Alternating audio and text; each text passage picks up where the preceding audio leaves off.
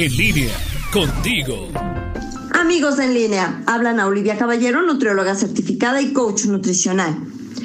Hoy cambiaremos totalmente la temática de nuestra cápsula. Nos enfocaremos en una enfermedad que está creciendo de manera importante, sobre todo por su relación con la obesidad. Me refiero al hígado graso no alcohólico. Esta es una condición en donde el hígado acumula grasa, pero esto no va a depender del consumo de alcohol, ya que esa sería la enfermedad hepática alcohólica. En este caso estamos hablando del hígado graso, que es la manifestación hepática del síndrome metabólico. De acuerdo a los Institutos Nacionales de Salud de Estados Unidos, existe lo que se llama el hígado graso simple, que es la acumulación de grasa en dicho órgano sin que haya otras lesiones. Por otra parte, la esteatosis hepática no alcohólica sería la que, además de tener el hígado graso, ya tendría lesión, inflamación y daño en las células hepáticas, lo que puede causar fibrosis o cicatrización del hígado y llegar a cirrosis o a cáncer. Más o menos del 40 al 80% de las personas con diabetes tienen hígado graso, lo mismo que del 30 al 90% de las personas con obesidad. Ahora, con respecto a la edad, el pacientito más joven que yo he tenido en la consulta con hígado graso ha sido de 4 años.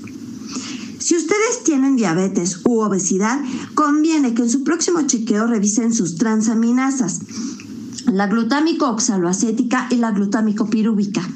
Estas vienen listadas como TGO y TGP en la solicitud.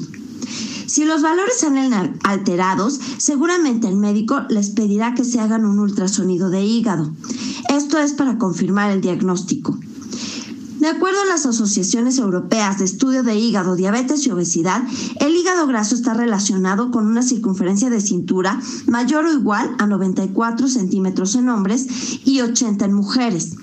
Una presión arterial mayor o igual a 130 sobre 85 milímetros de mercurio, glucosa en ayuno mayor o igual a 100 miligramos por decilitro y triglicéridos séricos mayores a 150 miligramos.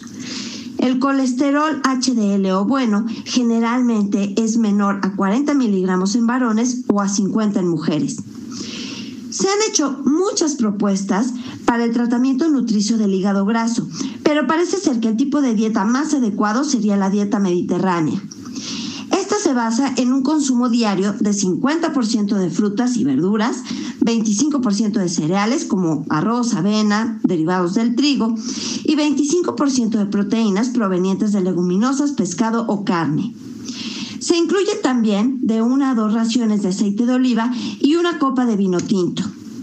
En general, si hay sobrepeso, la idea es tener una pérdida de 7 a 10%.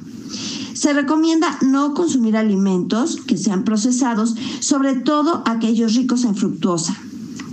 Sí se puede tomar café, pero este debe de ser negro.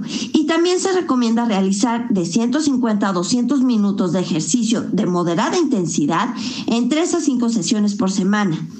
Si se realiza ejercicio de resistencia, también va a ser muy útil por el incremento de la masa muscular. De acuerdo al abordaje nutricio o médico, también se puede suplementar con vitaminas como por ejemplo la E o la C.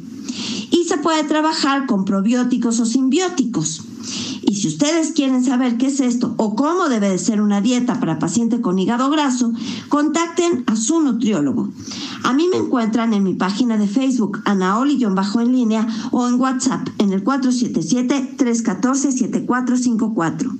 Soy Ana Olivia Caballero, nutrióloga certificada y coach nutricional.